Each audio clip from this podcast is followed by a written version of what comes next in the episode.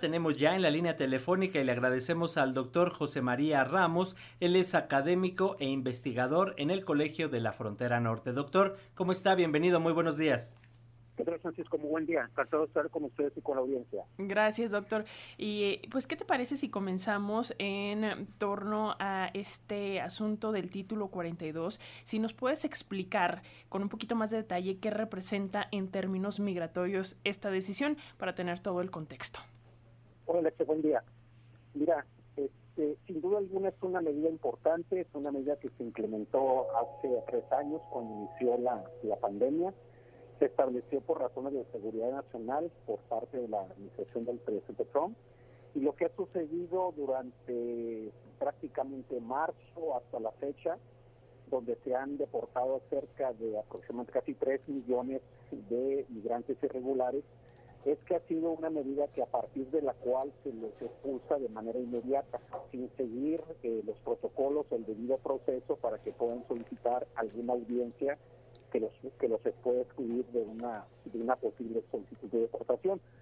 Eh, se supone que terminará eh, a partir del, día 11 de mayo, pero aquí viene interesante, elección Francisco, que no obstante de que se suspenda, pues va a seguir aplicándose la que siempre el criterio, la ley o el artículo que es el número 8, que es un artículo de la ley de inmigración de Estados Unidos, que, bueno, pues igual se les, se les expulsa también de manera inmediata, no se les da, se supone que se les da alguna opción para que sigan alguna posibilidad de, de asilo de deportación, sin embargo, lo que estamos viendo a la fecha, sobre todo en los últimos cinco meses, es que prácticamente, si uno revisa el número de deportados, es casi mismo. O sea, se ha deportado en los últimos cinco meses un millón cincuenta y cinco mil migrantes. Claro, tenemos un número alto de migrantes que reinciden dos o tres veces, pero prácticamente la mitad de quienes están deportando lo hacen tanto por el título 8 como el título 42. Y bueno, eh, doctor, en nuestro país sigue el secuestro de migrantes que sin duda también prende estas alertas en nuestro país y los esfuerzos de Centroamérica han sido suficientes, considera, para tratar de frenar esta ola migratoria, que es lo que se está haciendo también por parte de esas naciones, porque todo el problema se achaca directamente a México, pero bueno, todo el tránsito que viene también desde allá, ¿qué es lo que está pasando con esas naciones? Así es, mira, Francisco, ese es un tema muy complejo, es un tema que desde la pasada administración de Trump se estuvo planteando a título individual y de manera bilateral. En el pacto migratorio de junio del año pasado fue uno de los cinco acuerdos fundamentales que se estableció. Creo que no ha habido los avances suficientes porque vaya, pues llama la atención, ¿no? Desde los acuerdos del famoso pacto migratorio, que incluye cerca de cinco medidas, eh, que es de junio la fecha, bueno, pues se ha dado una de las dinámicas más importantes, pues yo diría de todo el mundo, ¿no? Es decir, con estos nuevos eh, movimientos migratorios de Cuba, de, Venezuela, de Nicaragua, Haití, que, que están formando cerca de casi 60% de los flujos migratorios.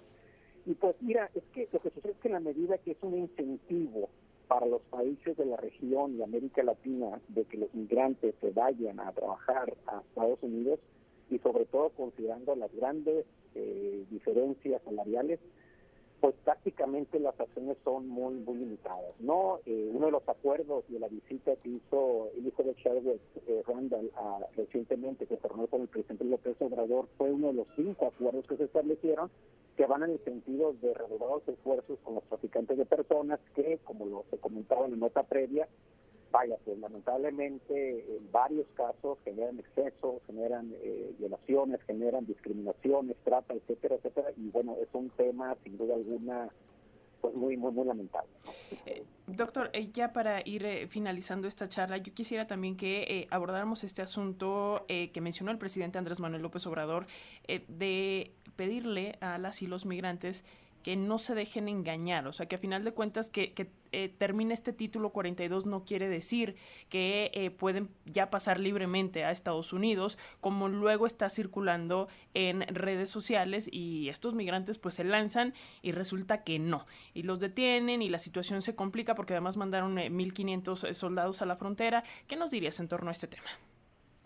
Vaya, pues es un tema, es un, es un tema importante es un tema que siempre ha planteado Estados Unidos, de decirle a la comunidad internacional y sobre todo centroamericana y latinoamericana que no están abiertas las fronteras. Sin embargo, vaya, pues ahí hay incentivos para migrar, el papel de los traficantes de personas, las necesidades que tienen nuestras comunidades de migrantes, y creo que sin duda alguna es han, han sido limitados los esfuerzos.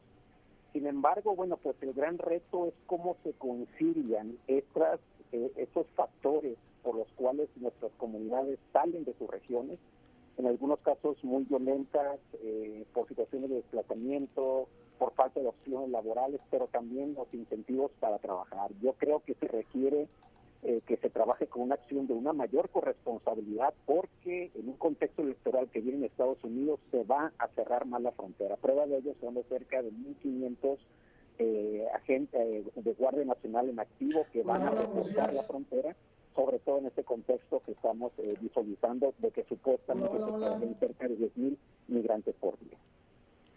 Pues muchas gracias, doctor, por haber este acompañado este esta mañana con estos conceptos. El como, como bien señala, este tema de la migración es muy complejo, pero gracias a su ayuda podemos entenderle un poco mejor. Doctor José María Ramos, académico e investigador en el Colegio de la Frontera Norte, seguimos en comunicación.